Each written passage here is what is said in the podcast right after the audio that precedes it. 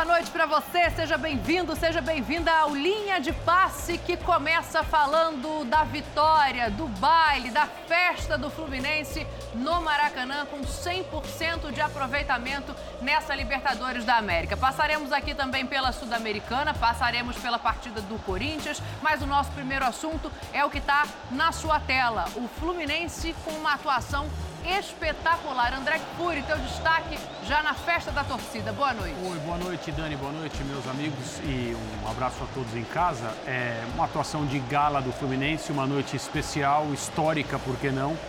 Que bom que ela aconteceu no Maracanã, com a presença de tantos torcedores do Fluminense. E o Fluminense, que recentemente foi mencionado num artigo é, no New York Times sobre o que pode ser uma nova maneira, uma nova tendência de jogar futebol a mídia argentina esportiva, evidentemente, se debruçou sobre esse estilo do Diniz no Fluminense nos últimos dias por causa desse jogo. Uma vitória com esse placar sobre esse adversário aumenta, evidentemente, o que nós já podemos chamar de fama de grande time que o Fluminense tem fora do Brasil. Perfeito. Vitor Birner também aqui, quero ouvir o teu destaque. Tudo bem, Dani? Tudo Boa noite bem? a você, ao Jean Mauro, ao André, aos fãs e às fãs do esporte. Eu vou ser bem rápido e vou colar o meu comentário no comentário do André. O River Plate, com exceção a derrota para o The Strongest, na altitude, quando foi melhor, tinha vencido todos os jogos desde março, desde o começo de março, e só empatado o último quando usou um time misto no Campeonato Argentino. E aqui eu colo com uma informação da ESPN. O Fluminense é a primeira equipe na história a marcar cinco gols contra o River Plate em uma partida de Libertadores. E a gente vai dissecar o porquê durante o linha de passe. Mais um feito para Fernando Diniz, que leva esse Fluminense a uma goleada importantíssima no caminho. Mauro Naves, presidente, pediu, falou. Boa noite, Dani, companheiros. Abraço enorme a quem está em casa. É um jogo que começou com muita cara de Libertadores no começo, sabe? Aquela Libertadores mais Antiga, né? antiga, É. antiga, exatamente, sabe? Nervoso, pressão, amarelos demais, é, enfim, muitas faltas. E também terminou. No final também tivemos muitas faltas, cartões e etc. Mas foi um espetáculo. Um espetáculo, torcedor que estava do Fluminense chateado né, com, a, com a derrota aí do- no Brasileirão, com a estratégia usada pelo Diniz, enfim, o que não significa que se entrasse com os titulares iria ganhar do Fortaleza, mas o torcedor fica sempre acreditando que com força total esse time é muito bom mesmo. E é. O Arias erra aí nessa bola, ou erra? Vacila, né? Perde essa bola aí que, que causa, ó, ele vai proteger e tal, ele podia, enfim, não ter perdido esse lance que causou o gol do adversário do River. Mas depois fez dois para compensar, Dani. E o Cano, não sei, parece que, parece que ele sabe fazer gol, viu? Parece, né? Faz o L, L de Libertadores, L de Lorenzo, filho do Germancano. A gente vai falar aqui sobre o posicionamento do Arias, que muda na substituição do Diniz, mas não sem antes dar uma boa noite para Jean Odd e ouvir seu destaque, Jean. Boa noite, Dani. Boa noite a todos. Pois é, é um Fluminense do Fernando Diniz que já ganhou um título, o título carioca, e acho que foi um título especial. É um Fluminense que a gente ainda não sabe que títulos vai ou pode conquistar nessa temporada, mas é um Fluminense que já tem aí duas partidas para entrar para a sua história, para entrar na história da cabeça do torcedor que presenciou esses jogos ao vivo. Sim, um jogo de campeonato estadual, mas aquele 4 a 1 sobre o Flamengo foi um jogo histórico para o Fluminense que vai ser lembrado por anos e anos pelo torcedor que assistiu aquela partida ao vivo. E a mesma coisa vale pelos motivos que o Birner acabou de citar para esse 5 a 1 em cima do River Plate. É um Fluminense que já colecionou, que já colocou aí na sua prateleira dois jogos históricos em 2023. Não só para o torcedor, mas também para o nosso comentarista Eugênio Leal, que estava na transmissão da partida lá de pertinho no Maracanã e chega agora aqui no Linha de Passe também para dar o teu destaque, Eugênio, e trazer para a gente o calor deste momento tricolor. Boa noite, amigo. Boa noite, Dani. Boa noite, companheiros da mesa. Boa noite, torcida tricolor. A que está em casa e a torcida que está saindo aqui do Maracanã, que fez uma linda festa aqui no Maracanã, é, com 62 mil pessoas presentes, para ver esse time que tem muito mérito da torcida nesse time, né? Que a torcida do Fluminense comprou a ideia, adotou o estilo Fernando Diniz, impulsionou e fez com que o time fosse crescendo, né? É, é um processo evolutivo que a gente sabe que ainda não terminou, que pode ir ainda mais longe do que já tem jogado e do que jogou hoje aqui no Maracanã. Um jogo em que o Fluminense teve muita dificuldade, foram dois tempos muito distintos. E é importante dizer, não é um adversário qualquer. O placar de 5 a 1 é uma grande vitória, tem muito peso, tem, muita tem muito significado, muita importância, porque é um adversário muito forte, muito difícil. Ah, Eugênio, mas foi 5 a 1 Foi 5 a 1 justamente porque esse adversário acreditou muito na sua própria força. Eu acho que o erro de cálculo do Demichelis, ao tomar o segundo gol e abrir mão de um zagueiro para tentar sufocar o Fluminense, ele exagerou na autoconfiança e pagou tomando uma goleada no Maracanã. Mas o 5 a 1 é claro, é mérito do Fluminense de ter conseguido aproveitar essa, é, esse erro de cálculo, digamos assim, do Demichelis. É um jogo difícil, mas é um jogo, acima de tudo, histórico. Hoje de tarde eu tive que responder a uma pergunta do pessoal do site da ESPN. E aí, se o Fluminense vencer o River Plate, pode ser considerado um dos grandes, um dos maiores favoritos da Libertadores? É, o Fluminense não só venceu o River Plate, como goleou o River Plate, assim como tinha goleado o Flamengo, outro gigante do continente. Sim, o Fluminense é um dos grandes favoritos da Libertadores desse ano. Dani. Perfeito, Eugênio. Comemora a torcida do Fluminense no Maracanã, ainda lotado. A gente vê o torcedor feliz com o 5 a 1 e não era para menos. Você que não foi ao Maracanã, fica com a gente. Daqui a pouco a entrevista coletiva do Fernando Diniz. Você que está chegando para saber do Corinthians, já já tudo sobre a estreia de Vanderlei Luxemburgo no comando do Timão em casa. Um jogo difícil para o Corinthians, já já vai ser assunto por aqui também. Outra realidade, né? É, o Eugênio coloca sobre não só ser o River Plate, mas sobre o que se esperava quando a gente viu o sorteio. Eu olhei aquilo e falei assim: é o grupo da morte. Uhum. Vai ser o grupo mais difícil. E não é que o grupo ficou fácil, é que o futebol do Fluminense está em crescimento. Acho que esse é o ponto de debate. É, é, Para quem não viu o jogo, o primeiro tempo foi difícil. Sim. O primeiro tempo, inclusive, teve alguns momentos em que o River esteve melhor, pelo menos na hora de criar chances que o Fluminense. Só que o Fluminense foi revertendo isso gradativamente, porque é, eu tenho dito sempre o seguinte: o time de maior potencial do Brasil é o Flamengo. O mais difícil de ser vencido é o Palmeiras. O mais perigoso é o Fluminense. E isso ficou muito claro, porque o Fluminense consegue, com poucas escapadas, escapulidas à frente, chegar na cara do gol. Criar chances muito claras de gol. O Fluminense não depende de alguém achar um gol de fora ou só de um cruzamento. Sempre tem uma aproximação, uma tabela, uma triangulação e jogadas diferentes que dificultam muito para o time adversário marcar. O River que o período Fluminense não é qualquer equipe. Esse River, por exemplo, de hoje, para mim é melhor do que qualquer equipe argentina que jogou a Libertadores no ano passado. Para fazer uma comparação, tá? Esse River do, de, desse ano é melhor que o River Plate do ano passado. E o Fluminense foi envolvendo, envolvendo, envolvendo no seu estilo. O André falava da abertura, de um novo jeito de jogar, da coluna do New York Times, foi citado. É, e o Fluminense consegue, do jeito do Diniz, e com atuações, para mim, a atuação do Cano, para mim, ela é Sim. É, é assim, é, é, é, irretocável. É irretocável. Atuação, o que eu posso, que crítica eu posso fazer à atuação do Cano? Uma atuação irretocável, perfeita. Você pode dar, se quiser, um jogo enorme, um jogo de Libertadores contra o River. Você pode dar uma nota 10 para a atuação dele. A atuação do Arias, o Mauro falou aqui, ah, tem um equívoco ali, mas ah, jogou demais. E outros tantos. E o passe do Ganso? É. E o passe do Ganso para o Samuel? a, na movimentação perfeita, tudo planejado, tudo pensado, executado num time que, com qualquer outro treinador, não jogaria o futebol que joga. Eu vou repetir isso para ser bem claro mais uma vez. Com qualquer outro treinador do país, não jogaria o futebol que joga. É um time com a assinatura do Diniz.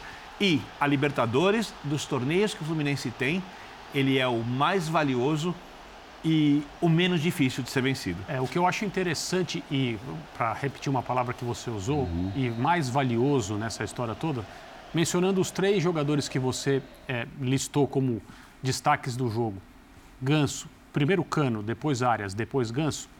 Não sei se você considera o Ganso um dos destaques do jogo, mas Sem dúvida. mencionou Sem grande dúvida. passe que ele... Nada disso, nem em relação ao Cano, nem em relação ao Arias, nem em relação ao Ganso, é uma surpresa no presente momento. Então, não é que o que aconteceu hoje no Maracanã é alguma coisa fora. O resu... o- A diferença de gols é fora do que se poderia esperar de um encontro entre River Plate e Fluminense no Maracanã, no Monumental de Nunes, aqui no Morumbi, em Santiago do Chile, em Marte, em qualquer lugar. 5 a 1 não é normal, certo? Entre essas duas equipes, independentemente da fase, dos momentos.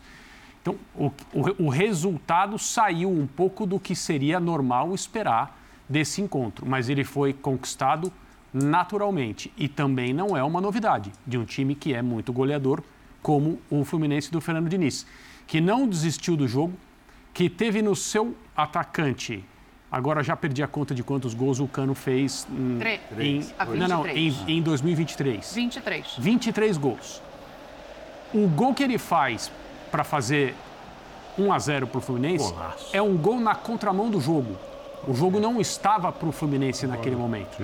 E muitas vezes se caracterizou o Cano como um jogador da finalização dos movimentos, ou que precisa apenas de um pouquinho de espaço para finalizar. Ele constrói De um esse toque gol. na bola É, só, né? não foi um gol de um toque, né? Exato. A jogada foi apresentada para ele, mas é, o local de onde ele finalizou, o fato de ter sido de esquerda, alto, é um gol de um, de um cara que é muito capaz. Improvável naquela circunstância de ser marcado. Exato. E o jogo dizia outra coisa para quem estava assistindo. É, se a gente for pensar, não, o Fluminense já mereceria estar na frente, era um jogo muito equilibrado. E depois do gol ficou violento. O árbitro foi mal, ah, o VAR foi né, no sentido de ajuda ao árbitro no ponto de vista disciplinar, eh, também não foi bem. Eu acho que tudo que a gente viu hoje no Maracanã confirma o que a gente pensa do Fluminense. Eu- e para mim essa é a grande notícia. Porque se o Fluminense tivesse feito uma partida muito acima do que a gente tem visto, etc e tal, poderia ser uma, Uma típica e não foi. uma noite de sonho. Não, é uma noite de plena realidade do que é, o Fluminense hoje contra um adversário que não está acostumado, no- bom, na Libertadores nunca tinha acontecido isso, né? Olha o gol Como dele aí que você está se referindo, que inclusive foi eleita a jogada da partida, né? E, e- e indo ao lado do que o Birner estava dizendo, e você também, sobre a dificuldade do primeiro tempo, apesar do gol de empate ter tido ali um certo vacilo do Arias e tal, o Fluminense teve 60% de posse de bola contra 40%, mas quem finalizou mais vezes, 7 a 3 foi o River. 3x2 lance do gol. 3 a 2 em gol, 3 no gol contra duas Fluminense. Então você vê que não era um jogo assim que estava dominado e ganho desde o primeiro tempo, não. O Fluminense foi aos poucos mesmo construindo essa vitória maravilhosa. Graças, claro, muito a esse aí que sabe o que é fazer um gol. Concordo plenamente com o André nessa história, né? A gente vê, e isso sempre elogia, que ele é um cara de um toque só, ah, só precisa de um toque. E em geral é mesmo, como ele fez outros ali. Cruzou, ele chega, encosta e pronto. Mas nesse, nesse primeiro gol ele mostrou que tem também técnica, que é o que sobra nesse time, né? Quando você vê o Ganso, quando você vê André jogando, quando você vê Marcelo aí pegando a bola, enfim. E o Arias mostrou ali que não é só um artilheiro, ele também sabe fazer gols bonitos. É, e acho que tem uma coisa importante também, porque todo mundo destacou que o River estava bem no primeiro tempo, o River criou boas chances. O jogo estava muito bom, apesar de, de muito pegado, de muito físico, é, o jogo estava bom demais no primeiro tempo também. É, mas o River talvez estivesse sendo superior. E aí eu acho que é interessante também a mudança que o Diniz faz, ainda que forçado, mas na hora que ele perde o Keno, a opção pelo Lima. É, o Eugênio até destaca ali, "Ô, o Lima é um jogador diferente, o Lima é um jogador com uma outra característica, não é um jogador tão agudo, ele até tinha opções de jogadores para mudar menos o estilo do time em relação àquela escalação inicial. Mas eu acho que ele coloca o Lima justamente vendo como estava a partida, quer dizer, como, como a coisa estava transcorrendo ali no meio-campo, como era preciso tentar ter mais a bola, como era preciso eh, tentar ficar mais com ela, e essa é, em geral, uma característica do time do Fluminense, mas aquela opção pelos jogadores agudos, pelos lados, que em geral dá tão certo no Fluminense, esses jogadores não estavam sendo acionados no primeiro tempo e o River tinha criado talvez as melhores possibilidades. E aí o Diniz percebe isso também, acho que faz a escolha pelo Lima. É claro que não foi só a escolha pelo Lima, porque aí eh, você tem 15 minutos para conversar com o time, para dar outras orientações, mas o fato é que o segundo tempo já antes mesmo da modificação do Demichelis, da, da, da, da, da retirada de um dos zagueiros e tudo mais, que o Eugênio também citou, antes mesmo disso, o Fluminense já estava dominando completamente.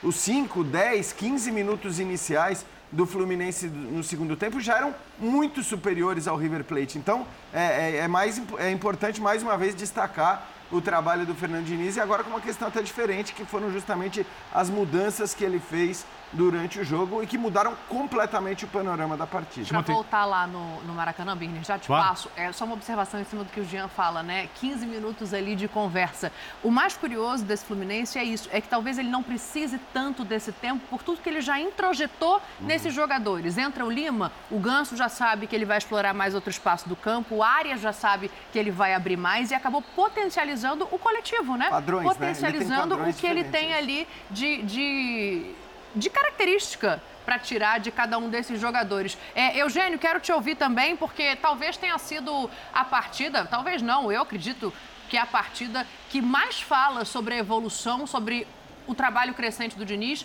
depois do título carioca. O título carioca tem um peso, primeiro título expressivo do Diniz como treinador, mas essa partida de hoje eu acho que ela muda de novo a maneira de olhar para o trabalho do Diniz. Ah, não só da gente, como de todo o continente, pelo menos, né? De quem acompanha o futebol sul-americano, de quem vive a Libertadores, todo mundo vai passar a olhar para o Fluminense com outros olhos a partir de agora. E é essa construção que você dizia. É, esse gol, que para mim é o gol que abre a chave do cadeado, que é o segundo gol do Fluminense, é uma jogada típica do Fluminense do Diniz, muitas vezes executada no ano passado.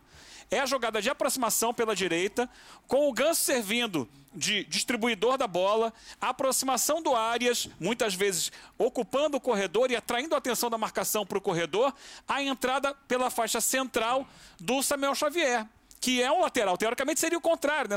Seria o Samuel pela ponta, dando amplitude. E isso ele já fez muitas vezes, inclusive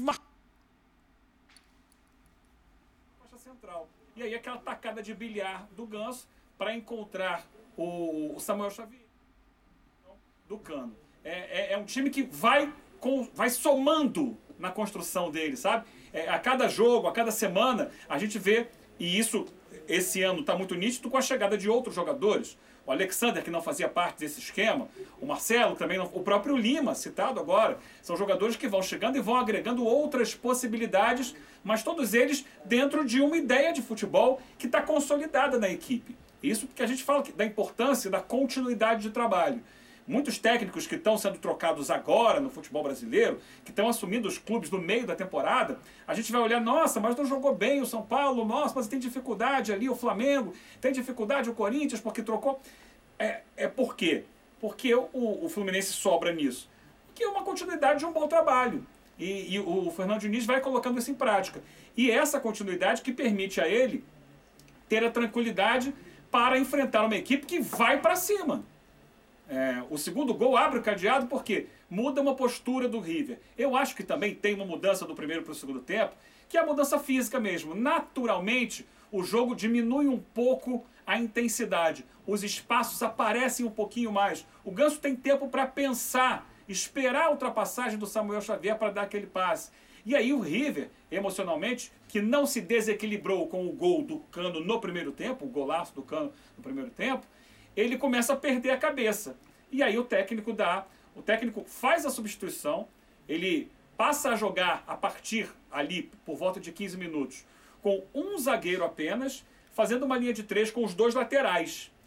E adianta mais gente no meio-campo. Mantém os dois volantes, faz uma linha de quatro por trás do, do que era o centroavante. Só que logo na sequência ele perde, por expulsão, o único dos zagueiros que tinha permanecido.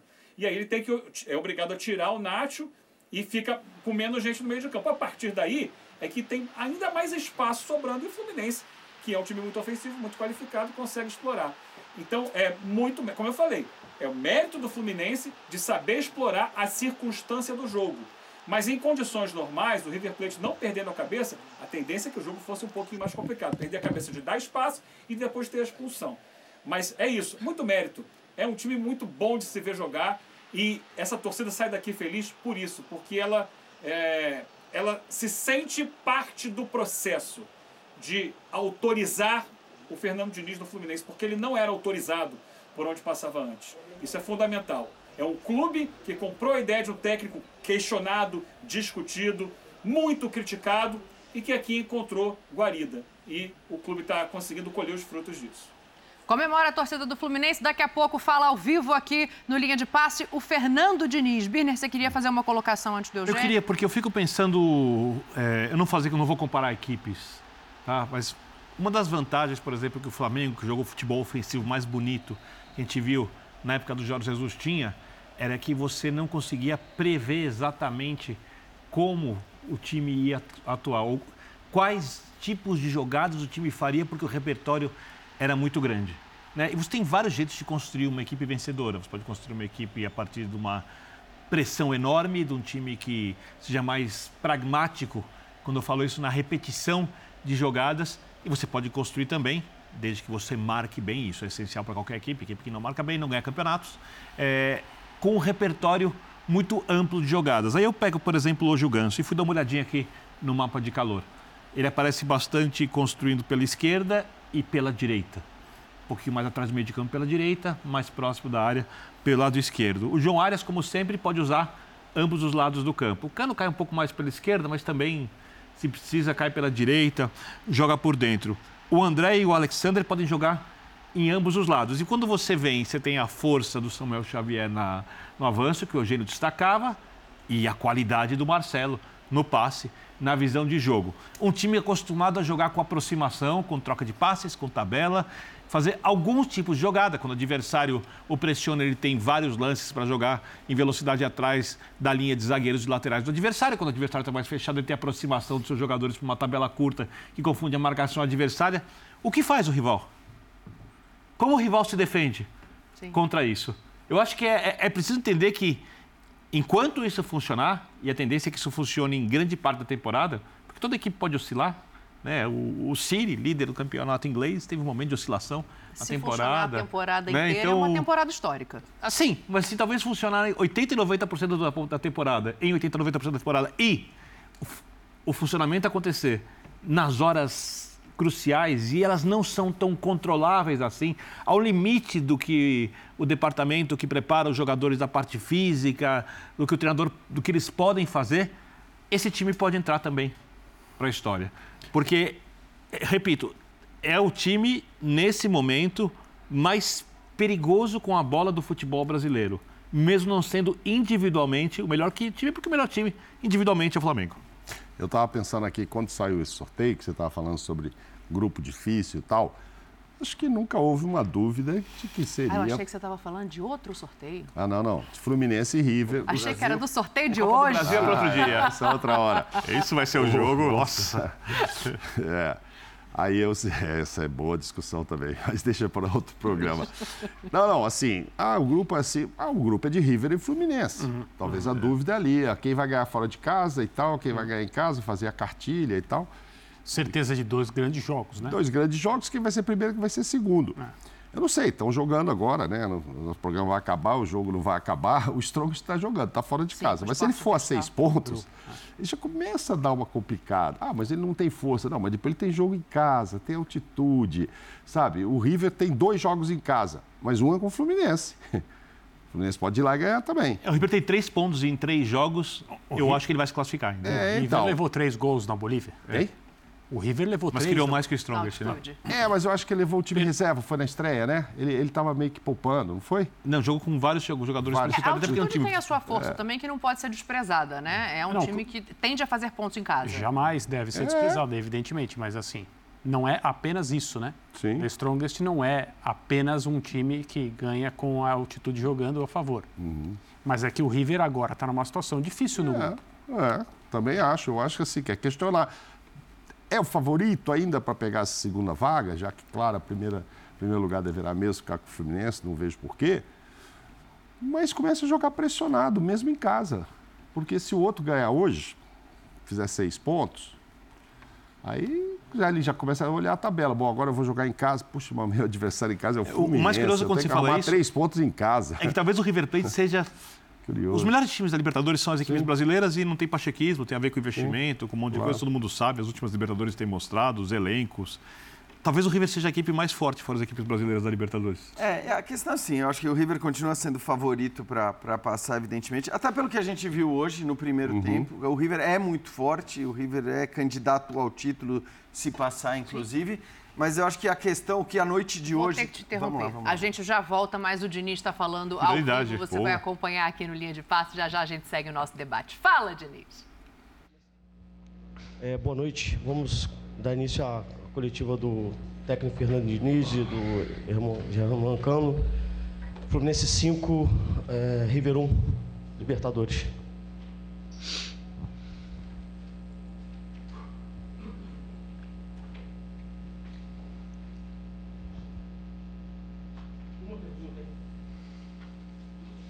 Boa noite, pessoal. Thiago, TV Band. É, uma para cada um, João? Ou, ou tem que escolher um?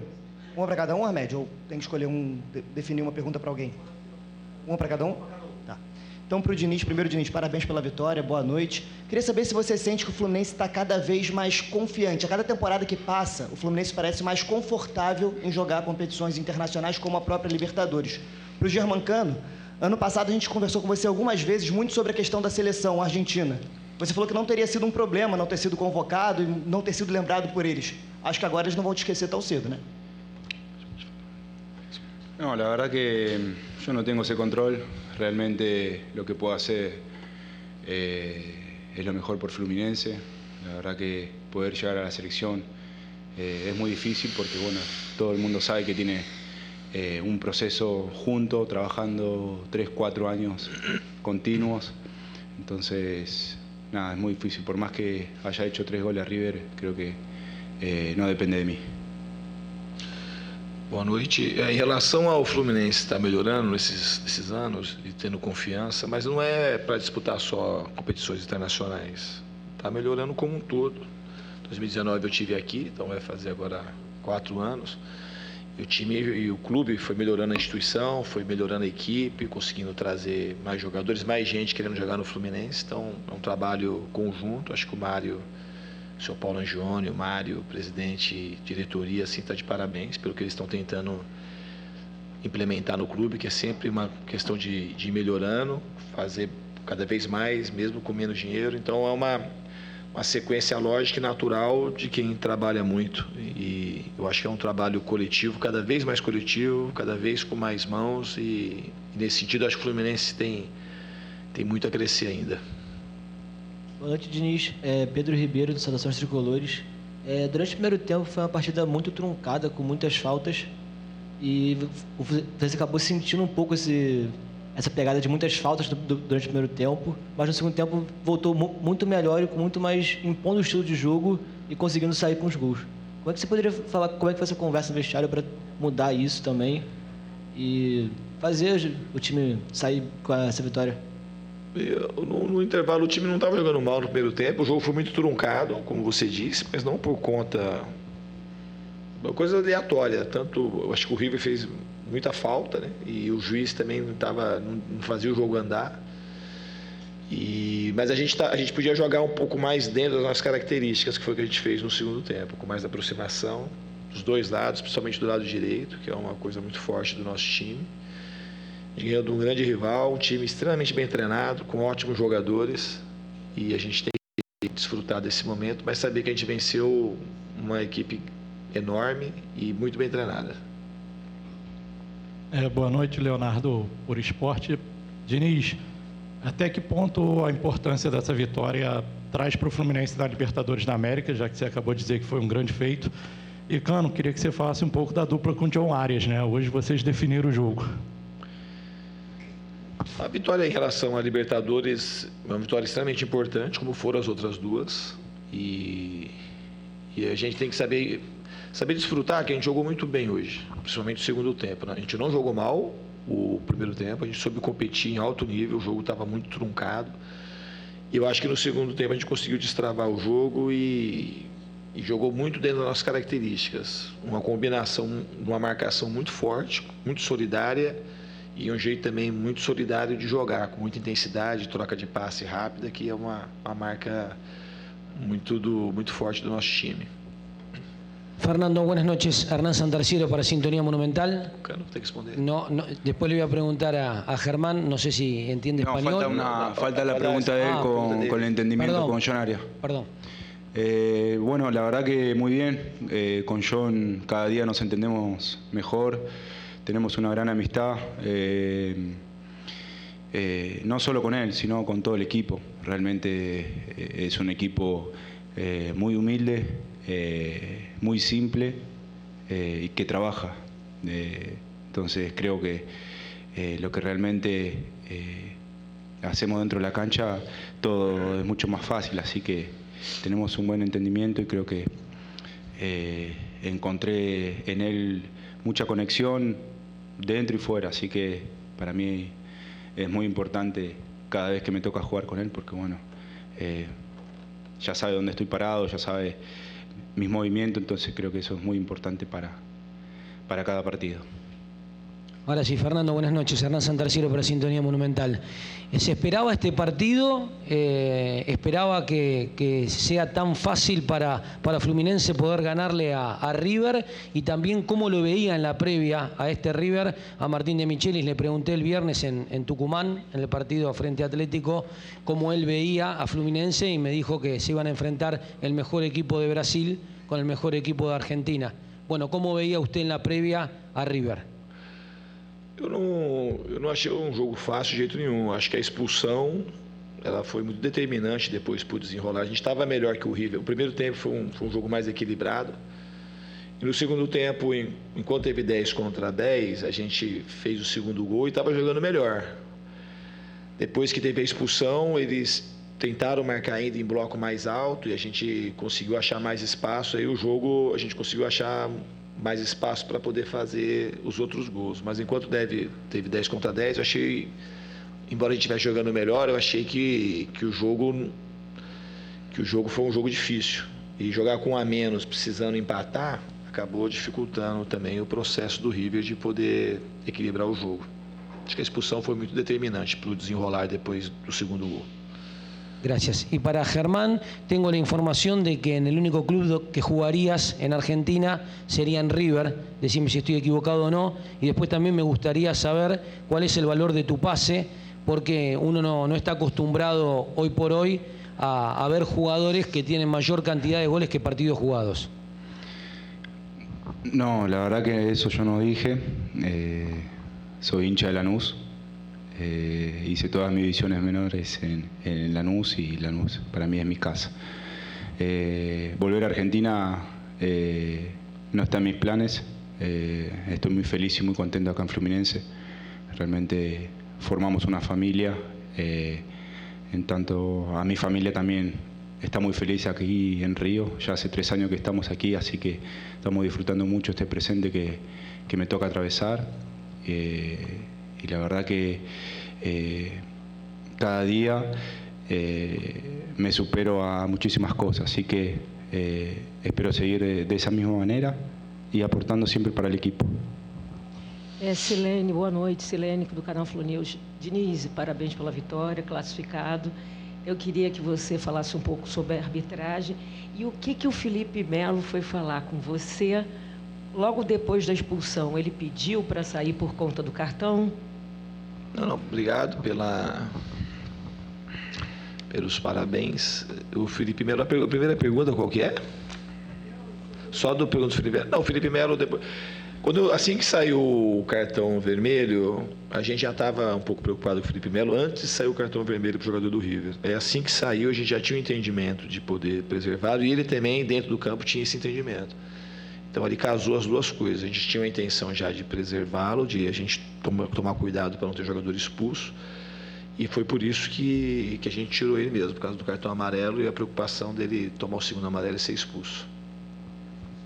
Boa noite, Diniz, Bruno Castanho, Web Sport TV. Cada dia né, que a gente vê esse Fluminense jogar, a gente vê uma evolução tática, técnica, física e mental desse Fluminense. Quero saber de você como manter ou se ainda vai evoluir, pode evoluir ainda mais né, essas, todas essas valências do Fluminense. E se você puder comentar rapidinho, hoje teve sorteio da Copa do Brasil, teremos um grande Fla-Flu pela frente, se você puder fazer um breve comentário. Obrigado. Então, em relação ao Fluminense, a gente tem no futebol tem muita coisa para melhorar. O jogo hoje, a gente o futebol não são só flores. A gente teve um jogo no sábado que a gente perdeu, a gente misturou o time, mas perdeu. Foi uma derrota dura pra gente. Hoje nós ganhamos. Sábado não era o fim, hoje também não é o fim. Hoje não é o time melhor time do mundo, não era o pior, não é o melhor. O que a gente tem que fazer é trabalhar muito. Esse time é um time que depende de muito trabalho. Trabalho de todo dia e na hora que vai jogar tem que trabalhar. A gente depende muito de correr para marcar, de ser um time muito solidário para marcar e para jogar. Quando a gente não joga assim, a gente não tem muita chance. Então os jogadores estão entendendo que a gente precisa trabalhar juntos, que a gente precisa correr juntos, que a gente precisa se dedicar, desde o Cano até o Fábio, para poder marcar e depois para jogar, desde o Fábio até o Cano. Então essa é um Acho que é um mantra que o time entende cada vez melhor e respeitar todos os adversários. Em relação ao Fla-Flu, eu acho que é um grande clássico do futebol brasileiro. Esse foi o sorteio. Quando chegar a hora, a gente vai saber preparar para o Flamengo. Mas agora é hora de pensar no nosso próximo jogo, que é um outro clássico muito importante e difícil, que é contra o Vasco. Diniz, boa noite aqui. David Sharp, na Antenas na Jogada. Boa noite, Cano. Boa noite. Além de parabenizar, eu queria agradecer vocês, né? Porque é, acima de tudo, um presente para quem ama futebol, o que aconteceu hoje aqui no Maracanã, inclusive com a simbiose com a torcida. É, eu queria saber do Diniz em relação a essa obsessão da torcida pela Libertadores, porque isso é fato. Desde que o Mário foi reeleito, a torcida grita, esse ano precisamos ganhar a Libertadores. Em relação aos outros campeonatos, porque é muito difícil, a gente sabe também que é muito difícil disputar três competições. Né? Os times que disputam as três competições para ganhar sempre têm dificuldades. E o Cano queria também que ele projetasse o, o Fla-Flu, mais um Fla-Flu, que você é o principal carrasco do Flamengo, né? Bom, é, a verdade é que sempre é bom poder jogar, jogar contra o Flamengo. A gente vai preparar esse jogo muito bem, mas como o Fernando falou, é, temos outro jogo para jogar, então no momento certo vamos a, a preparar eh, esse jogo para dar o melhor dentro do campo e poder passar de fase. Então, em relação à obsessão da torcida pela Libertadores, isso é uma, uma coisa que é, é, é muito visível. Todo mundo quer ganhar Libertadores, não é só o Fluminense, as outras equipes também querem. E a gente tem três competições. Minha intenção não é abrir mão das competições, é saber jogar as competições. O planejamento, eu, eu acabo vendo muito pouca coisa da internet, mas assim, no entendimento acho que a gente fez certo. O jogo para preservar não era o Paysandu, porque era um jogo que a gente teria mais controle. Jogar nas condições que a gente jogaria em Fortaleza, quatro e meia da tarde, o campo sempre duro, o campo sempre ruim, com um adversário muito físico. Teria um jogador que se jogasse lá não ia ter o mesmo rendimento que teve hoje, provavelmente. Em algumas situações, eu não sou um cara que gosto muito de, de poupar, vocês sabem disso. Mas acho que a estratégia para chegar nesse jogo do River, ela foi muito bem executada. E lá em Fortaleza, voltando um pouco no jogo de Fortaleza, eu acho que a gente tinha que ter jogado muito melhor, independente dos jogadores que entraram. Então, assim, foi um jeito de jogar que a gente facilitou muito. E hoje, a gente voltou a jogar dentro de um padrão que a gente gosta, com todo mundo muito ativo, muito participativo, sabendo se proteger muito bem e aproveitar, né? Hoje aquela vez você perguntou, hoje não souberam aproveitar o Felipe Melo de novo, né? Nem o Marcelo, né? Hoje não souberam, né? Você vê como é que é, como é que é, né? O futebol, né? a gente tem que ter um pouco de paciência, não querer assassinar as pessoas antes da hora, né? É, mas é assim, não é como você fez aquele dia, né? De só estou aproveitando para reforçar num momento como esse. A gente tem que ter muito cuidado. Os jogadores são pessoas que merecem assim muito respeito e ter calma porque assim não existe jogador ruim jogando no Fluminense, nem no River, nem no Palmeiras, nem no São Paulo. Então a gente tem que tomar cuidado para a gente, porque se fosse outra situação, dependendo da diretoria, dependendo do treinador, era um jogador que podia, não podia estar aí hoje fazendo mais um grande jogo como ele fez.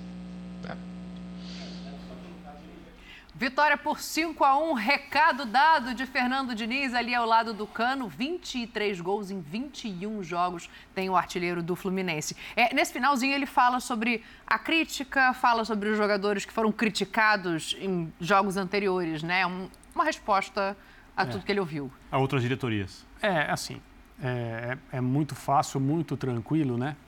Eu sei qual Absolutamente confortável a gente falar aqui, depois de um resultado como esse e o tipo de atuação que o Fluminense fez, que o planejamento para jogar hoje contra o River Plate, pensando em quem não jogaria contra o Fortaleza no fim de semana, foi bem executado, que foi um planejamento bem feito, algo que fazia sentido e deu muito certo, né? Porque aí o, re- o resultado reivindica tudo o que aconteceu. Mas pensando que a comissão técnica do Fluminense, muito provavelmente o departamento de futebol inteiro, é, juntos traçaram essas ideias no sentido de quem vai à Fortaleza, quem vai jogar, quem não vai jogar em hipótese nenhuma, porque o objetivo principal é o River Plate no Maracanã na noite de terça-feira. É necessário apenas aplaudir o que o Fluminense fez como clube é, nesse pequeno planejamento de duas partidas. É muito, muito bom da parte do Diniz ele dizer também que, independentemente da escalação, o Fluminense deveria ter feito um jogo melhor. Isso. Né? Porque isso faz parte Em daquilo... Fortaleza. É, faz parte daquilo que ele espera é, do seu time em campo com qualquer escalação. Não, ele não viu o que ele queria ver, ele não gostou do que viu, e está correto. Agora, hoje, é, se- se as pessoas soubessem, especialmente aquelas que disseram, não, está errado, tem que, tem que poupar, não, né? Não podia ter a poupado contra o o Fortaleza. jogo anterior. Não, não é, ele Dani. já tinha Não, porque ele já tinha 3 a 0 Mas o argumento é de quem Copa não entende Brasil, de futebol. A questão é o tempo de E descanso. É isso. A o questão, tempo é, entre os a jogos. questão é o tempo necessário para que os jogadores se recuperem. Nem Sim, muito, mas a nem crítica pouco. foi essa. É. isso que eu digo. Então, mas é uma crítica inócua, até nem que perdesse o jogo. a gente falou isso antes do, do jogo de hoje, inclusive. À luz da atuação do Fluminense hoje, apenas aplaudir. Então, a Continue é essa, né? fazendo o que você está e só um fazendo. detalhe para você, Jean. 16 finalizações, 13 dentro da área. Esse é o estilo Diniz. Desculpa, Jean. É, não, a questão é que é, é, assim, é, é sempre isso, assim, a, a justificativa ou não, ela só pode vir depois do resultado, não, não pode ser assim. Não pode. Não tem que ser assim. Poupar é uma obrigação que qualquer técnico de futebol que está disputando Copa do Brasil, Libertadores e Campeonato Brasileiro tem. Qualquer técnico tem a obrigação de poupar. Quando ele vai poupar ou não, você pode até discutir. Mas aí tem essa questão do distanciamento entre os jogos. Você está falando de um jogo que tem um peso gigante, e não estou falando de classificação. Estou falando que tinha um peso gigante e você olhando para ficar na primeira colocação da chave, que também é algo muito importante, porque pelo menos teoricamente a diferença entre ficar em primeiro e segundo na Libertadores é grande. Porque vai definir se você vai pegar um primeiro ou segundo nas oitavas de final. Então, pode definir um adversário muito mais complicado ou menos complicado na fase seguinte. E não é porque o Fluminense ganhou de 5 do River Plate hoje que o Diniz estava certo. Uhum. Era, era óbvio que ele estava certo. Eu só queria falar em relação a esse olhar para o Fluminense que, assim, para mim sempre foi muito claro pelo que o Fluminense fez no ano passado, pelas partidas que disputou no ano passado. Em vários momentos a gente já destacava demais o futebol que o Fluminense jogava, esse perigo que o Birner disse que o Fluminense leva nas suas partidas. É, o Campeonato Carioca, a maneira como venceu o Campeonato Carioca, acho que reforçou essa ideia de um time poderoso, de um time forte, jogando contra o Flamengo, com os jogadores que tem na final, precisando reverter aquele resultado. Não é qualquer time que consegue fazer o que o Fluminense fez na segunda partida. Então, acho que assim, apontar o Fluminense como um dos candidatos ao título da Libertadores era uma obviedade para mim, desde o começo. Se é mais, se é menos que o Palmeiras, se é mais ou menos que o Sim. Flamengo, se é mais ou menos que o Atlético, aí cada um pode ter uma opinião. Mas que ele era um dos candidatos de fato ao título, ele já era desde o começo eh, da competição. A questão é o olhar que as pessoas e que, sobretudo, os times de fora passam a ter para o Fluminense depois de meter 5 a 1 no River Plate, sendo o primeiro time na história da Libertadores a fazer isso, a meter cinco gols no, no- no River Plate. Então, mudou, isso vai mudar. Quando o Eugênio destacava no começo do programa o fato do River Plate talvez ter ido com muita sede ao pote depois que tomou o, o segundo gol, é, talvez isso não acontecesse a partir de agora, quando uma goleada como a de hoje muda o olhar estrangeiro sobre esse time do isso, Fluminense. Isso fora o tijolinho, aí acho que até deveria ser mais, deve ser uma parede inteira, que uma atuação como a de hoje esse resultado contra esse adversário, a noite de hoje em si, agrega a formação de caráter do time do Fluminense. Porque você pode ser um time que encanta, que joga bem, que goleia equipes é, que são menos poderosas, que tem menos nome, menos camisa. Eventualmente você vai ter que, com isso, com esse jeito, com essa personalidade, fazer coisas como a de hoje. Não estou falando do 5 a 1 Estou falando receber o, o River Plate no Maracanã e ser melhor e ganhar com todos os méritos. E isso constrói caráter de equipe e o Fluminense hoje deu um passo nesse processo que ah, talvez a gente nem consiga medir. Mas talvez esse jogo volte a ser lembrado mais para frente na Eu temporada, fiz uma breve a depender conta das agora. coisas que acontecerem. Tem um número impressionante. Nos três jogos da Libertadores, o Fluminense finalizou 67 vezes em gol, 53 delas de dentro da área. É impressionante o número. 67 finalizações, 53 feitas dentro da área do adversário. É muito a cara do Diniz, um Chega time muito. que Chega chega para finalizar Chega com muito boas perto do condições. gol, sim. Agora, e- eu acho que ele, ele justificou né, o- a escolha que teve para enfrentar o Fortaleza. É um campeonato muito longo, tem muito mais jogos. Ele precisava, eu acho que era muito importante, nem precisava ser 5 a 1 precisava ganhar hoje, né? Sim. Para se consolidar. É, e outra, é, só que eu não sei. Então foi bom. Ele falou: ó, se eu não poupasse Fulano e Beltrano, talvez, não citou nomes, mas alguns, hoje não- eles talvez não tivessem o rendimento que tiveram e tal. Ele até tentou lá no segundo tempo com o Cano. O Cano ele demorou mais para colocar no, no jogo, né? O Ganso ele colocou logo no intervalo e tal. E tem outra, tem o adversário lá. Evidente. De repente ele levava todo mundo e perdia do mesmo jeito. e e ser. cansaria todo mundo. O, o- Fortaleza finalizou o dobro de vezes do Fluminense. Ele fala que não jogou na cara- característica do Fluminense. Com relação ao poste de bola, sim. Foi 70% do Fluminense, 30% para Fortaleza. Mas os caras iam lá e eram efetivos. E olha que o goleiro salvou muito lá, hein? Você Era acha que ser se um placar tivesse levado maior. o titular contra o Fortaleza, Eu acho que diminuía jogo- a chance de ganhar hoje? Não tô falando se ia ganhar ou ia perder. Você acha que diminuía a chance? Eu acho que sim. Sim, ele ia ter, ele ia ter jogadores mais cansados. E eu não sei o que, que seria de Fortaleza e Fluminense lá. Exato. Não garantiria uma vitória, não. Fortaleza em casa, do jeito que joga, voivoda e tal. Eu achava, e a gente também. falava nos nossos programas, né, Dani? Que seria um jogo muito interessante. Quem é que vai mostrar um futebol mais bonito? Com todos os titulares, vai ser mais legal ainda ver no outro turno ou em outra, outro cruzamento que aconteça entre os dois, porque eu acho que os dois jogam um futebol muito bonito. Então, eu acho que ele fez certo, porque podia ter colocado o Ganso, o Ganso o tempo todo, estaria mais cansado hoje. Apesar que eu acho que o Ganso está num jeito de jogar que ele não cansa, sabe? Ele sai da entrevista sequinho, porque ele sabe fazer o que tem que ser feito. Você está dizendo, sai para o lado direito, sai para o lado esquerdo. Ele fica menos é no meio, mas quando ele sai, é cada passo, como a gente está vendo aí, maravilhoso. Mas, enfim, corria o risco de perder do mesmo jeito. Então, fez bem.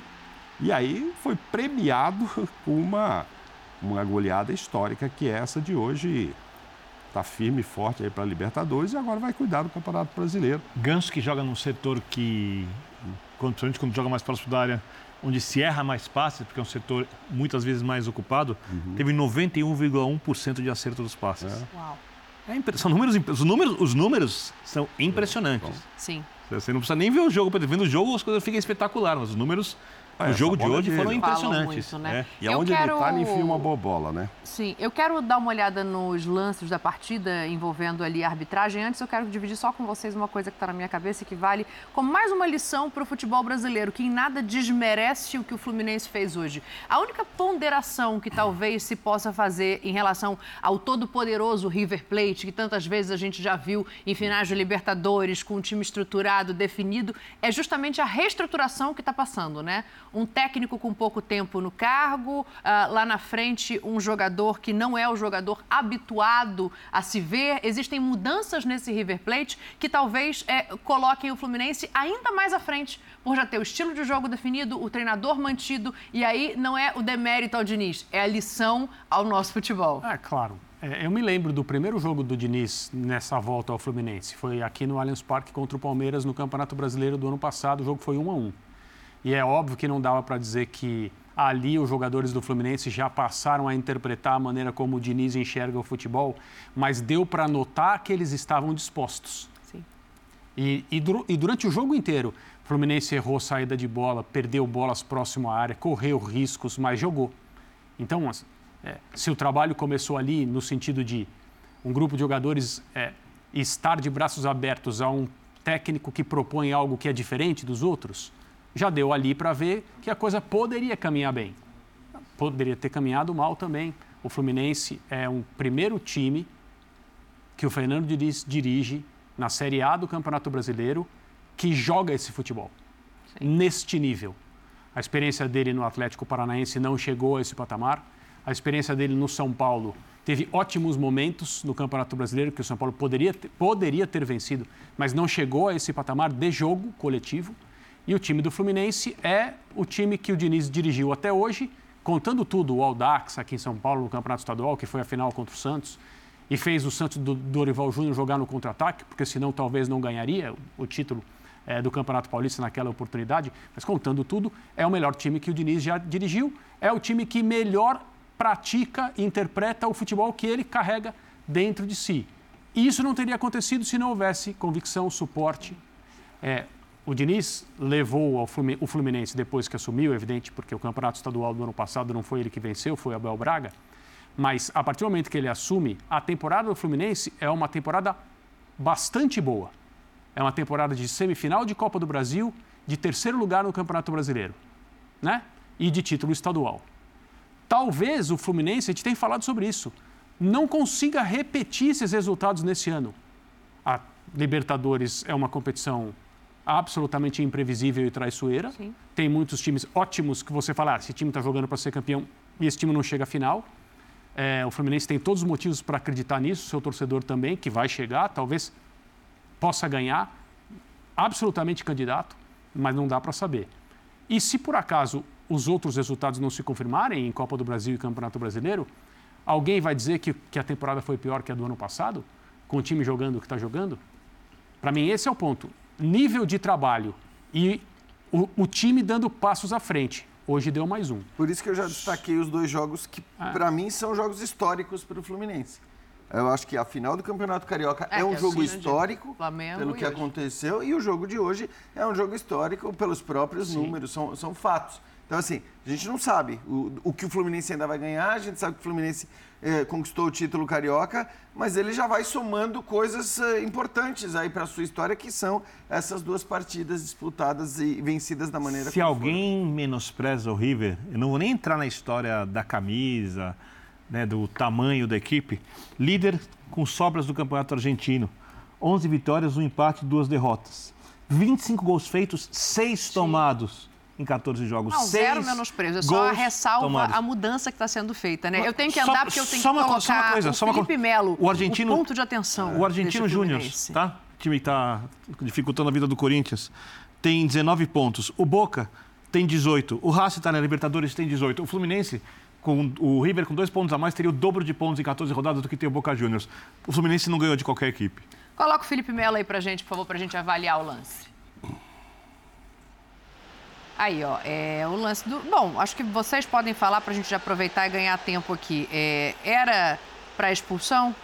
Não, eu, eu não acho que era para expulsão, mas porque Poderia ele, ser. Né? Ele deu sorte. É. Ele, ele, não era para expulsão porque ele deu sorte. Ele foi completamente imprudente. Na hora que ele vai com as duas solas, se e pega em cheio no, no adversário, seria lance que inclusive o VAR acabaria chamando. Então, é aquelas coisas do Felipe Melo, né? Ele, enfim, quando você acha que esse tipo de, de lance não vai mais acontecer, que ele é, se ajustou em relação a isso, ele acaba correndo o risco. Ele correu o risco. Acho que, para mim, não era lance para expulsão, porque de fato não pegou em cheio. O Marcelo dá um.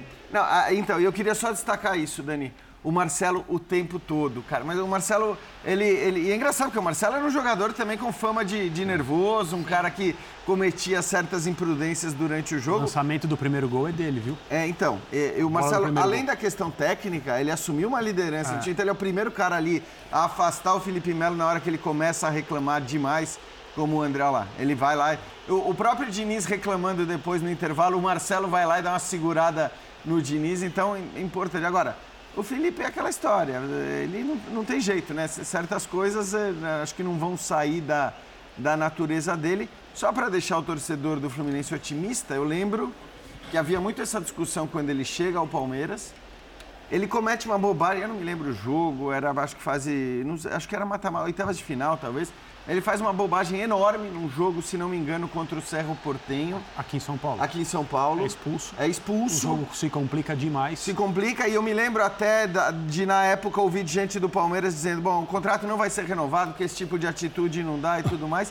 Depois as coisas mudam, ele cresce demais de produção e é fundamental nos dois títulos de Libertadores. Se não me engano, no último jogo da fase de grupos, o Palmeiras tinha que vencer para se classificar. Isso acho que. É, é, eu lembro que a situação tinha se complicado por conta Mas daquilo. Era a fase de grupos ainda, né? E o debate era se ele seria escalado aqui. Oitavas nesse, de final. Nesse último Oitavas jogo. de Oitavas de final. Aqui no- Isso, Na- é, isso. oitavas de final. E ele, Nosso editor-chefe jamais esqueceria. e ele joga, se não me engano. Eu só acho que essa Ele reação dele é totalmente desnecessária. Então, é, ele fica sujeito ao escapou. segundo amarelo. É, exatamente. É, você falou que ele arriscou muito, né? Arriscou até machucar o André, né? Ele chega ali junto, quase que ele machuca Verdade. o companheiro e tal. Cara, o cara marcou. Dá pra aceitar. Por mais que a gente conheça esse temperamento dele, ele sempre foi assim mesmo e tal. Mas ele, ali sim, ele aumentou o risco, né? Se ele ainda xingou o árbitro, etc. Tal, e de repente tomar o vermelho ali. Tá muito elogiado pelo Diniz, né? O Diniz fez questão de elogiá-lo ali no final, respondendo a alguém que deve ter questionado o Diniz outras, em outra ocasião, dizendo que ah, o adversário não se aproveitou do Felipe Melo estar lá. Estava muito claro que ele responde isso. Ele falou, ah, hoje você não vai perguntar que ele não se aproveitou e tal. Enfim, defendendo que a gente tem que ter respeito aos jogadores. Eu tenho muito pela história do, do Felipe Melo, mas acho desnecessária. Foi lá, fez a falta? Foi falta, cara, aceita. Que isso, acho que o Marcelo chegou ali. hum, se o Marcelo não está ali perto, sei lá, ele vai para cima do juiz para reclamar um lance desse e acaba indo embora? Eu acho que não. Agora, estava dando uma olhada aqui nos jornais da Argentina, vai ter uma repercussão isso aí. É enorme, né? Tá todo Então, mundo em cima estava, do técnico, entendo, não, intervalo do mas jogo por causa da, da substituição que estão chamando de muito arriscada, etc. Se não for essa substituição, não confirmo nada. Confirmo que o técnico continua no cargo lá do, do, do River, mas que ele vai ser pressionado. Isso eu confirmo. Ele vai ter que explicar muito por que fez O jogo, essa só discordo. substituição. O jogo fica muito perigoso naturalmente para o River Plate. Logo depois É. do segundo gol, tem uma expulsão. Era o único, era o jogador de defesa, basicamente tinha ficado sozinho porque estava pensando em empatar o jogo. E aí uma coisa vem depois da outra. Diri- dá para dizer que o Demichelis pensou certo, levou uma tremenda falta de sorte com o jogador expulso e era o time errado para ele levar essa falta de sorte contra. Sim. É o que você falou. É, Depois do resultado é. desse, o outro possa, possa não fazer mais, né? Eu só- Eu só discordo de vocês em relação ao lance do Felipe Melo. Para mim é um lance dúbio, mais para vermelho do que para amarelo, quando eu somo a reação dele. É isso, Após- não era um após- vermelho após a direto, mas é o amarelo da que entrada e o amarelo. da reclamação. É, eu- essa é a questão Ah, não, para então, mim. tudo bem. Esse é o esse é o lance eu acho, ah, Esse que- é o lance juiz mostrar o amarelo, já. O Felipe vai embora feliz, Isso, quieto, isso, assim. é Isso, aceita. É isso. É, não era um vermelho direto. Não, não, tudo bem. É que Porque assim, o que eu podia não ser o acho é que o vermelho no lance ar. fosse para vermelho. Marcelo Nem sabia é, disso, Lucas. Porque não, pegou, basicamente porque não pegou. Porque se É, pegasse, o- era para o, gesto do. Marcelo, a tradução é: ficou bom para você. É isso. Agradeça. Não, não fique assim. Não, mesmo que não seja saiu barato tal, que seja para amarelo mesmo, É do jogo. é, é do jogo. É para ir embora falando, tudo bem, é do jogo. Agora, quando ele começa a reclamar, aí saiu barato. Ó, é do jogo eu cortar vocês também, que a gente vai ter Vamos que lá. fazer o intervalo para falar de Corinthians na volta. A estreia A senhora de tá hoje Luxemburgo aqui, hein? foi com derrota. Isso tudo que eu não queria deixar ele falar antes. Rebelde Deus, esse hein? rapaz. Intervalo no linha de passe. Meu Deus, ei. A senhora manda. O Linha de Passe volta para falar do Corinthians. Depois de semanas tenebrosas, Luxemburgo chegou no momento difícil e estreou também com derrota. O Corinthians perde um jogo importante em casa para o Independente Del Valle. Fica numa situação difícil na Libertadores. Falaremos disso depois do Luxa, que já deu entrevista coletiva. Nós trabalhamos é, é, meia hora na véspera do jogo ontem, já conseguimos fazer algumas coisas, já conseguiram colocar em prática algumas coisas, né? E a análise é que é, nós tivemos muitas finalizações, muitas possibilidades e não colocamos a bola para dentro, né? E os gols que eles fizeram, os dois gols, aconteceram num momento muito ruim, por mais por é, um descuido nosso de que é uma virtude deles. Eles tiveram virtude dentro do jogo, mas quando tiveram a virtude não botaram a bola para dentro. Num descuido nosso conseguiram colocar a bola para dentro. E aí você sai atrás, começa a ter que correr atrás do prejuízo. A análise que eu faço é que eu tenho um grupo de qualidade que está nesse momento muito para baixo, em função do momento de estabilidade que a equipe vem vivendo, e que nós acreditamos que nós vamos crescer com o trabalho, é, estando junto, nós estamos juntos, não existe é, eu perdi, não, nós perdemos, e juntar é, como a gente fala, juntar os cacos e pensar no jogo seguinte. É, nós já estamos da fora da Libertadores? Não, faltam três jogos. Da mesma forma como eles ganharam aqui, nós podemos ganhar fora. As, as dificuldades aumentaram para nós, né? porque nós é, é, estamos atrás. Mas temos agora pensar no compromisso da Libertadores, que é um jogo em casa, contra o Fortaleza, uma equipe muito bem, de muita qualidade, e já buscar agora trabalhar mais, trabalhar mais, dar uma definição um pouco mais tática da equipe, um pouco mais de trabalho tático, para que eles possam encaixar, mas é, analisando dentro do que você perguntou, fazer uma análise, eu vi muita coisa boa. Também vi algumas coisas que de defeito, mas nós vamos corrigir internamente. E até sobre isso, Vanderlei, boa noite. É, sendo honesto como você sempre é, quando você aceitou o Corinthians, você sabia os problemas, sabia quais jogadores que havia no grupo, sabia o que, que tinha de errado, o que, que tinha de certo. Com dois dias de trabalho e vendo um jogo do banco de reservas, algo te surpreendeu negativamente? No futebol nada surpreende mais a gente, rapaz. Muitas coisas. Se você lembrar a minha estreia no Corinthians, é, é, alguns anos atrás, eu perdi cinco jogos seguidos. Vocês se recordam disso? Foram cinco derrotas seguidas. E nós conseguimos equilibrar o time, fizemos algumas modificações importantes, crescemos com o trabalho. O time bateu campeão brasileiro e depois fez uma sequência muito boa. Então, acho que essas coisas não me assustam. Né, do, do que aconteceu no jogo. É um jogo difícil. Ah, o, o, o, o Vale do Del é um time, é um time muito bom que vem num crescente dentro do, da, da, América do Sul muito forte. É um time que tem um centro de treinamento muito bom, bom trabalho da base, é, é, já está dentro do, do, mercado já com muita intensidade, qualidade, reconhecimento dos adversários. Então é, é, a gente sabia que seria um jogo difícil, mas eu acho que houve uma evolução. É em cima dessa evolução que nós temos que trabalhar. Aqui atrás, aqui atrás, por favor, Vanderlei. Oi. Oi, Vanderlei, tudo bem? Boa noite, Roger também. Roger, eu queria que você falasse dos últimos nove gols do Corinthians, nove, você fez seis e deu passe para um. Uh, isso daí, de alguma maneira, te tranquiliza? É, você comemora isso? Ou você acha que está muito nas suas costas e você está do meio para frente tendo que levar muito o time nas costas, fazendo, participando de sete dos últimos nove gols? E do Vanderlei, eu queria que ele falasse do clima do estádio. É, foi a primeira vez como treinador. Os 90 minutos, claramente, o torcedor estava com o time, mas quando apitou, veio uma bronca enorme em cima da diretoria, bastante hostilidade em cima da diretoria. Como trabalhar essa situação com uma, com uma torcida que claramente, pelo menos no, no lance diretivo, está sem paciência e está cobrando muito a parte diretiva do time? Obrigado. Ah, se a gente sair daqui aplaudido, tinha alguma coisa errada, né? Pelo momento que nós estamos vivendo. Como é que a gente vai sair daqui aplaudido? Cara, não é nenhuma novidade para nós, com a experiência que nós temos no futebol. Um momento que se vive, você perder um jogo e sair daqui é, é, é, da pessoal gostando. Não. Vem, vem o, a reclamação, vem a cobrança e a gente tem que se fechar e trabalhar e saber que no próximo jogo pode mudar. Essa que é a coisa. O futebol permite isso. Perdeu hoje, na próxima etapa que nós vamos jogar o Campeonato Brasileiro, nós podemos ter uma vitória e começa a mudar. Aqui nós temos que ter tranquilidade para trabalharmos naquilo que nós achamos que tem que ser feito. As cobranças vão existir, você não consegue no futebol, e a grandeza do Corinthians, né? A cobrança que tem o Corinthians, foi a pergunta que o rapaz, é, por que que, né, né, do Corinthians, né? Nós foi a primeira pergunta, alguma coisa assim, né? Corinthians é uma coisa que ninguém, nenhum treinador é, que queira estar trabalhando, queira estar atividade, pode rejeitar ou pode deixar de não ir para o Corinthians. Começando com experiência, quem está já no mercado há tanto tempo, rejeitar uma possibilidade de trabalhar no Corinthians. Então, é, não é um, um desafio, não gosto dessa palavra desafio, é uma grande oportunidade, possibilidade de realizar um grande trabalho novamente. Aí eu vejo dessa forma. Respondendo sua pergunta de, de levar nas costas, claro que não, porque sem eles eu também não estaria fazendo os gols.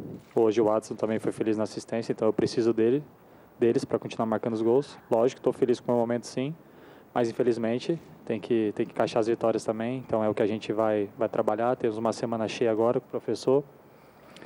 Então é ver tudo o que ele quer para a gente encaixar já nessa sequência do próximo jogo. Vanderlei, tudo bem? Boa noite. Bruno Faria, da Rádio CBN. Seja bem-vindo de novo ao Corinthians. É, você, claro que não detalhou ainda o que pensa é, com relação ao que pretende corrigir, mas eu queria que você nos falasse, pelo menos, o que, que você pretende mudar na cara do Corinthians hoje. Você não teve muito tempo para comandar já essas atividades, vai ter um tempo até a próxima segunda-feira, mas o que, que você percebe no time que precisa mudar de exato? Deixa, eu- deixa eu te responder com a propriedade de quem está.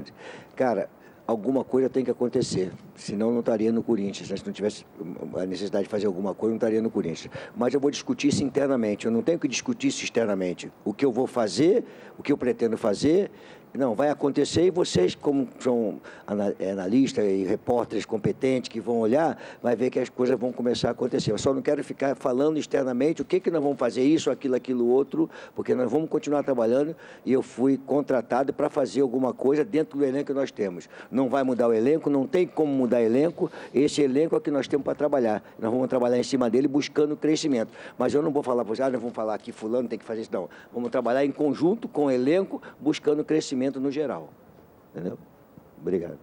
Vanderlei, Roger, boa noite para vocês. Primeiro para você, Vanderlei, com relação à sua última passagem pelo Corinthians, a Neoquímica Arena ainda não era nenhum projeto no papel. Queria que você falasse não só da estrutura que o Corinthians te oferece, mas também a chegada do Antônio Melo para auxiliar na preparação física dos jogadores. Como que você vê essa estrutura corintiana para te ajudar nesse trabalho 22 anos depois, você retornando ao clube? Para você, Roger, com relação ao que vem acontecendo nesse time do Corinthians, de tantas mudanças técnicas. É, sai o Lázaro, vem o Cuca, sai o Cuca, o Danilo comanda um jogo e agora o Luxemburgo. Como vocês, os jogadores mais experientes, aqueles atletas que têm mais de 100 jogos pelo clube, auxiliam também aqueles como Murilo, Pedro, jogadores jovens que estão chegando num momento conturbado, porque a gente sabe que às vezes o rojão pode estourar num garoto, você já foi jovem, já passou por uma situação parecida, então como é que os jogadores experientes também ajudam esses jovens jogadores? Cara, acredito que a gente a está ajudando os mais jovens também, como você falou, já fui jovem e a gente sabe que jogar no Brasil é pressão, ainda mais no Corinthians. Gente está em busca dos resultados positivos, é só assim que, que vai acalmar, trazer o torcedor para o nosso lado novamente.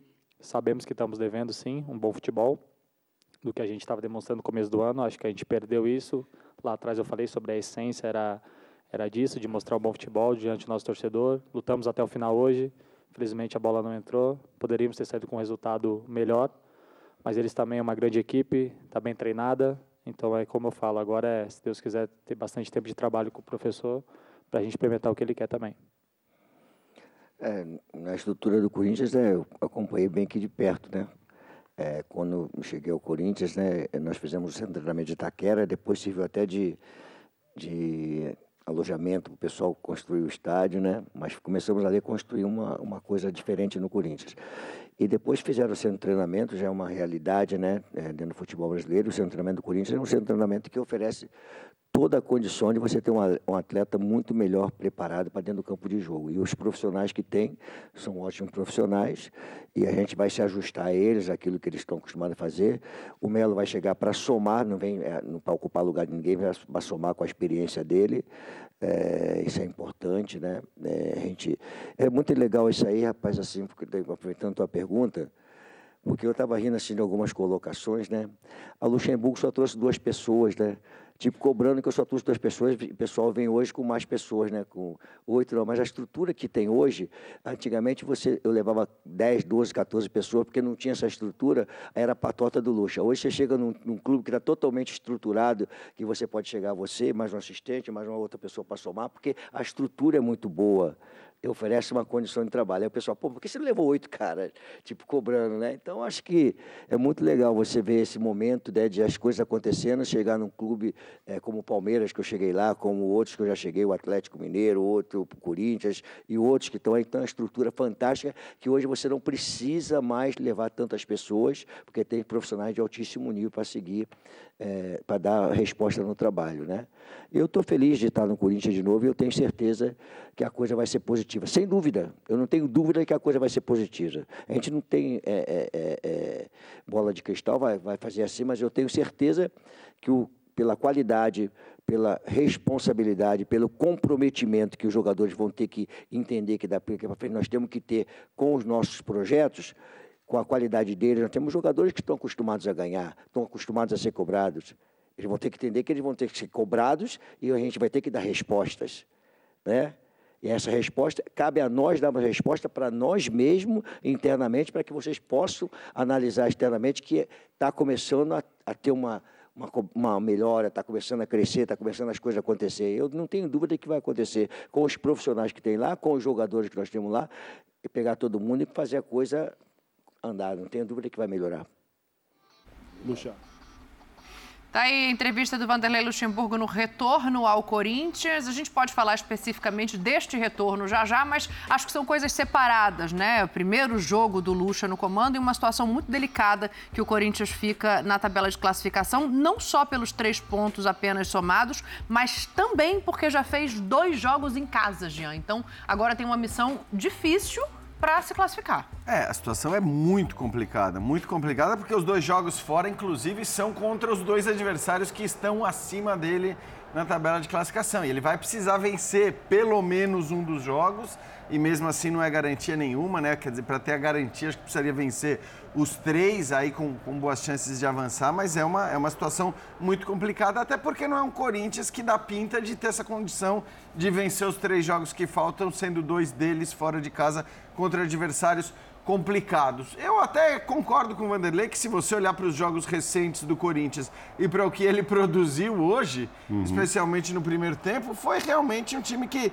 que criou um pouco mais, que produziu mais, que poderia até ter tido um melhor resultado no primeiro tempo. Ah, isso é um reflexo imediato da chegada do Vanderlei? Acho que assim, se as coisas tivessem ido muito mal também, como aliás foram no ponto de vista do resultado, a gente não culparia o Vanderlei. Então, o fato de também o time ter criado um pouco mais do que vinha criando, não sei se dá para atribuir muito ao treinador. Só sobre a entrevista dele, Dani, eu acho assim, hum, achei interessante que pelo menos, primeiro que assim, confesso que eu olhei e falei, cara, quem imaginaria que hoje a gente estaria aqui assistindo uma entrevista do Vanderlei Luxemburgo como técnico do Corinthians depois de um jogo da Libertadores?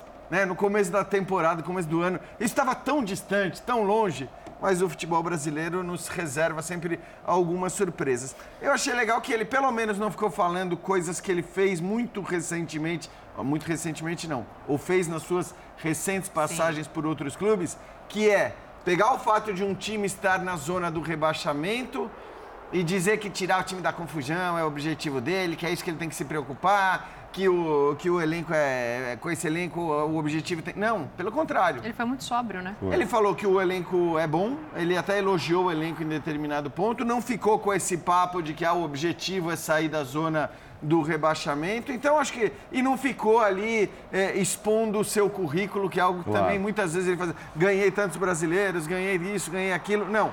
Ele até fez uma referência à passagem dele pelo Corinthians em 98, Sim. mas acho que de maneira geral foi uma entrevista, como você disse, sóbria do Vanderlei. Sensata, uma entrevista sensata diante de, de um treino que ele fez, dois dias no clube, um, um pouco de conversa. É, eu estou com o Jean nessa. Se ganha também que acho que o resultado foi muito ingrato pelo que o Corinthians mostrou. Acho que o empate, ah, merecia ganhar e tal. Pô, tem um lance aí, duas, ve duas, duas, vezes, né? seguidas. Não, em primeiro tempo também teve. Esse gol estava impedido mesmo. O Yuri Alberto, até quando balança a rede, não está com a sorte de, de, posicionamento. Aí, ó, essa bola do Maicon, uma bola mal atrasada, saiu na fogueira.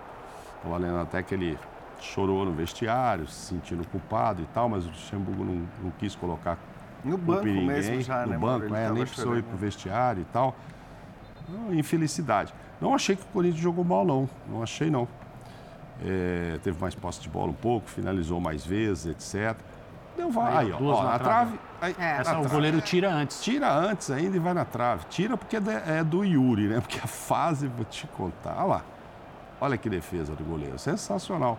Então, assim, empate para mim seria um resultado normal para esse jogo. Agora, não conseguiu isso, então não está fazendo o que manda a, aquela cartilha oculta da Libertadores, que é no mínimo vencer os jogos em casa, né? Isso é uma coisa fundamental para quem quer se classificar. Aí já perdeu os dois, a situação é, é difícil sim.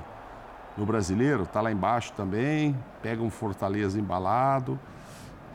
Agora, o Lucha citou aí que ele perdeu cinco jogos, foi, foi campeão e tal. Acho que diante da, da competitividade que nós temos hoje no Campeonato Brasileiro e na Libertadores aí. Acabamos de ver um Fluminense goleando, um poderoso River. Não dá para perder cinco jogos e continuar com chances de classificação. Acho que nem para Libertadores, através de brasileiro, e, e passar da, da fase de grupo. Né? Não dá para perder mais, na Libertadores principalmente. Mas no brasileiro também. Se bobear nesse começo aí, enfim. Mas ele está animado, achei ele sensato. É isso mesmo, não ficou lá falando de títulos nem nada, a gente sabe da carreira vitoriosa dele. E tem que estar, tá, né? Tem que estar tá motivado, está lá indo para um clube enorme como o Corinthians e tentar fazer esse trabalho. Não tem reforço. Ele tem um reforço para chegar, que está lá na academia tal, que é o Renato Augusto. Ah, sim. Fora, agora, esse é um baita retorno. Não se sabe quando ainda. É, eu estava abrindo a tabela aqui até para olhar esses cinco próximos jogos, né? Não que ele tenha feito referência sim, sim. Ao, ao, futuro, ele fala do passado. do Corinthians mas os é cinco terrível. próximos jogos são o Fortaleza, sim. Botafogo, e São Paulo, os três pelo Campeonato Brasileiro. Aí já tem o jogo de ida contra o Atlético Mineiro pela Copa do Brasil.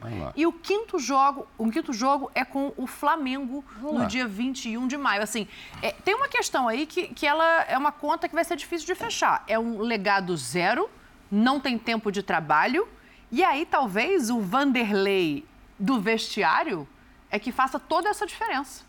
Porque é só o que ele vai ter. Eu, assim, eu fico olhando o elenco do Corinthians. Eu sei que muitos jogadores dos mais técnicos não estão na condição física ideal. Eu olho os adversários na Libertadores e provavelmente, quando você fala de capacidade de jogo com a bola, você não vai tirar muitos jogadores ou vai tirar pouquíssimos que poderiam jogar na equipe do Corinthians. Provavelmente o, investimento em folha salarial do Corinthians deve pagar o do grupo inteiro da Libertadores com bastante sobra, né? Estou falando de planejamento, falando de diretoria, não estou falando especificamente só dos jogadores. É, eu não acho que o Corinthians está eliminado da Libertadores exatamente por causa do potencial técnico. Acho que hoje, com a marcação horrorosa do Del Valle na bola aérea, o Corinthians levou um pouco de azar, uhum. lance do Gil. Podia ter feito o gol ali numa jogada simples, numa é jogada trabalhada. Não gosto da ideia de jogo do Luxemburgo inicial, não sei se vai manter. Essa marcação individual com os encaixes é muito cruel. Não até... a formação, a ideia de jogo mesmo. A ideia de jogo. Não, a formação é até um pouco condizente com Sim, a ideia de jogo. Mas aí você vai ter que abrir mão dos jogadores mais técnicos ou de alguns deles. Por exemplo, o Renato Augusto pode fazer isso, mas vai sofrer um pouquinho. Né? E aí você vai exigir que o Roger Guedes volte. A gente vai voltar uma discussão muito antiga. O Roger Guedes que tem sido a luz do ataque do Corinthians. Hoje ele e o Adson foram, para mim, os melhores jogadores da equipe. É... E acho que quando você fala dessa tabela, o Fortaleza individualmente é pior que o Corinthians, mas é muito mais bem treinado. O Botafogo individualmente é pior que o Corinthians, é mais bem treinado. E o São Paulo individualmente é bem pior que o Corinthians e não é mais bem treinado. Né? Então são três jogos difíceis. Não sei se o jogo do São Paulo é um jogo difícil, é que é clássico. É, mas acessíveis, porque a atuação do São Paulo hoje foi horrorosa horrorosa, como foi a situação do São Paulo contra o Curitiba. Então o São Paulo tem mais problemas que o Corinthians, porque o Corinthians tem os jogadores que resolvem jogos. O São Paulo não tem. Né? Então, é, eu acho que o Luxemburgo precisa achar, em princípio, uma ideia de jogo que facilite para os jogadores. Repito, essa marcação de hoje encaixada, individual, com perseguições, eu já não gosto muito da ideia. Para executar, tem que ser tipo o Liverpool do Klopp, fisicamente uma máquina, né, com muita marcação à frente e tal. E eu não sei se essa ideia serve para esse elenco do Corinthians. Eu até acho que não, mas ele é o treinador, ele tem que fazer as coisas andarem. É, hoje sabendo que, até por tradição, embora não seja um time com uma história tão longa assim, mas o Independente Del Vale tem, é, por hábito, no seu jeito de jogar, é, sair né, no passe curto de trás, é assim que as coisas, assim que o Del Valle fez, né? E o que levou a títulos e disputa de decisões. É um trabalho muito bem feito, a gente já elogiou tanto, principalmente quando ganhou a Sul-Americana recente do São Paulo. Mas é, o Luxemburgo preferiu deixar o Del Valle sair, não incomodou muito a saída de bola, preferiu marcar mais baixo e, eventualmente, recuperar a bola um pouco mais próximo do gol. É, investiu no que provavelmente ele imaginou que aconteceria um ou outro erro de saída de bola em Itaquera, o Corinthians poderia fazer um gol, sair na frente e as coisas ficariam um pouco menos difíceis. Não dá para colocar apenas na conta dele. Se o Corinthians tivesse feito uma partida tremenda hoje, a gente não poderia vir aqui e falar assim: é, foi o Luxemburgo, o Concordo. mentor intelectual dessa grande atuação. Foi muito longe de uma partida tremenda, não foi uma partida horrível, nada ou pouco do que aconteceu se deve ao fato dele ter treinado meia hora, como ele falou, e mais conversado com os jogadores do que qualquer outra coisa. Minha impressão, é, só para concluir, é que o fato do Maicon, um jogador com a experiência que tem, Michael bateu o pênalti do título paulista que o Corinthians ganhou no Allianz Parque. Foi ele que bateu o último pênalti. Então, ele não é um jogador que se desequilibra. Jogou fora do Brasil, não está no início de carreira. O fato dele se é, comover de tal maneira a ponto de chorar no banco e provavelmente ter continuado a chorar depois, mostra evidentemente um ambiente muito pesado, jogadores fragilizados do ponto de vista psicológico, muitos deles perdidos porque o Corinthians teve um, um treinador que começou o trabalho eh, que fazia parte do ambiente dos jogadores e do clube há muitos anos, tanto que ele permanece né, na sua função de auxiliar. Aí, imagem. Esse trabalho não foi para frente, olha aí o Maicon chorando. Esse trabalho não foi para frente porque as redes sociais não quiseram e a diretoria do Corinthians dirige o clube conforme a vontade das redes sociais. É facílimo ser, ser, ser cartola é, em qualquer ambiente de futebol assim e a, e a diretoria do Corinthians é a que mais é, nos últimos anos se acostumou ou acostumou o torcedor a agir dessa maneira. É muito feio, é muito triste ver o Corinthians dirigido dessa maneira, mas as redes sociais não quiseram que o Lázaro continuasse. Aí o Corinthians, por intermédio do seu presidente das pessoas que trabalham na diretoria de futebol, importaram para o clube um problema que não era do clube. Então, até isso, eh, essas pessoas fizeram. O trabalho durou apenas alguns dias e agora ninguém sabe o que vai acontecer com o Corinthians, porque vem mais uma comissão técnica para tentar eh, recuperar o, que, o pouco que existe aí de trabalho nesse ano. Não acho que o Corinthians está eliminado da Copa Libertadores, não tenho muita confiança que o Corinthians vai se classificar. Vamos acompanhar a semana de trabalho do Luxemburgo. A gente vai estar imerso nesse Corinthians para ver como ele vai desenhar a equipe, se já vai dar para ter alguma resposta. A gente tem que fazer mais um intervalo aqui no Linha de Passo, já estamos voltando.